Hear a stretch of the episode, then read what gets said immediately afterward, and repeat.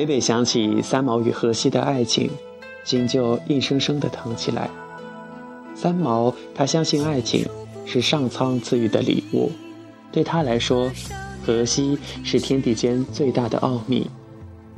他对爱情的神秘有这样的比喻：爱情犹若佛家的禅，不可说，不可说，说就是错。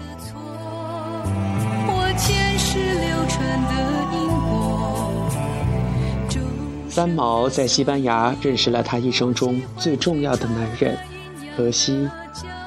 那是一个圣诞节的晚上，三毛在朋友家中庆祝圣诞。看见荷西从楼上下来，第一眼的感觉如触了电一般，心想：世间怎么会有这么英俊的男孩？如果有一天可以做他的妻子的话，虚荣心也该得到了满足了。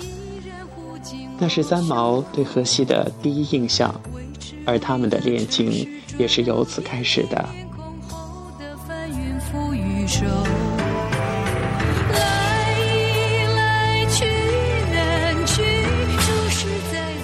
有一天，荷西很认真地对三毛说：“再等我六年，让我念完四年的大学，服完两年兵役，六年后我们便可以结婚了。我一生的梦想就是有一所很小的房子，里面有一个像你这样的太太，然后我去赚钱养活你。这会，这是我一生最幸福的梦想。”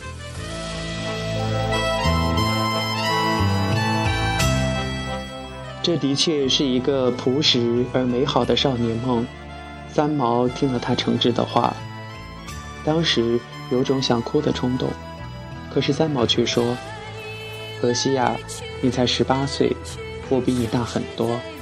希望你不要再做这个梦了。从今天起，不要再来找我。六年的时间实在是太长了。我不知道我将会去哪儿，我也不会等你六年。”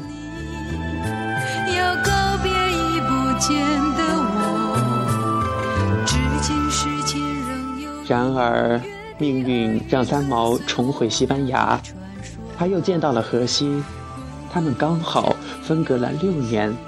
荷西叫他等他六年，几个月后，他们真的结婚了。那是在沙漠中举行的婚礼。三毛的爱情是他内心充分自由的选择。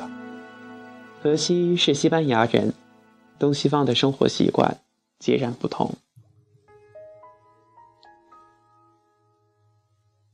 虽然荷西不富裕，而且收入也不太稳定，但是三毛的爱情冲破了这些世俗的迷雾，他找到了洒满阳光的归宿。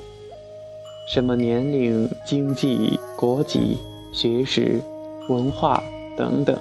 这些一般人择偶的条件，三毛都没有看中。三毛看中的是彼此品格与心灵的默契。他希望与荷西结伴同行，一路走过这条人生的道路。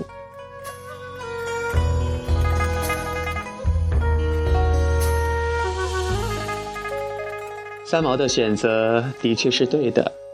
以前寻寻觅觅。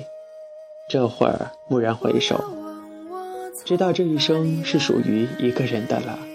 从此，三毛变成了一个最单纯的人——荷西太太。荷西了解三毛，三毛在他面前是一个完完全全的人，美丽的个性全然展露。荷西这个忠诚、淳朴而理解她的丈夫。令三毛一谈到他的大胡子荷西，就掩饰不住内心的骄傲和喜悦。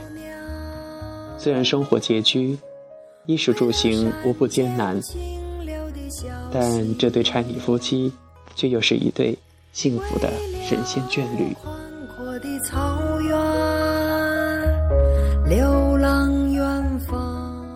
一九七九年中秋节过后的第二天，荷西下海捕鱼。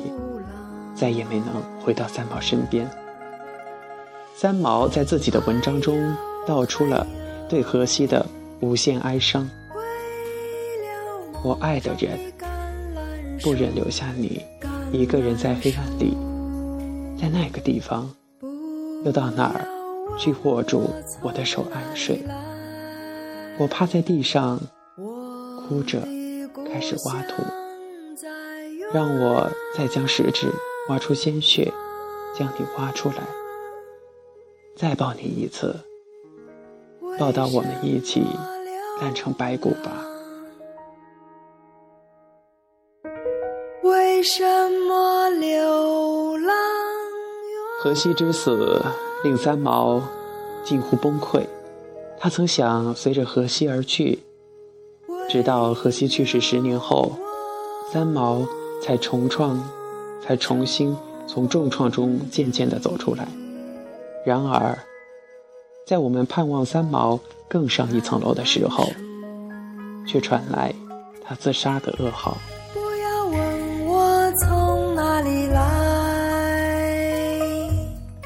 三毛的突然去世，自然众说纷纭，但他与荷西的那段和谐及互相信赖的婚姻，可以说已令他感到此生无憾。三毛写道：“婚姻是世界上最好的事情之一，下辈子还想再做一次荷西太太。”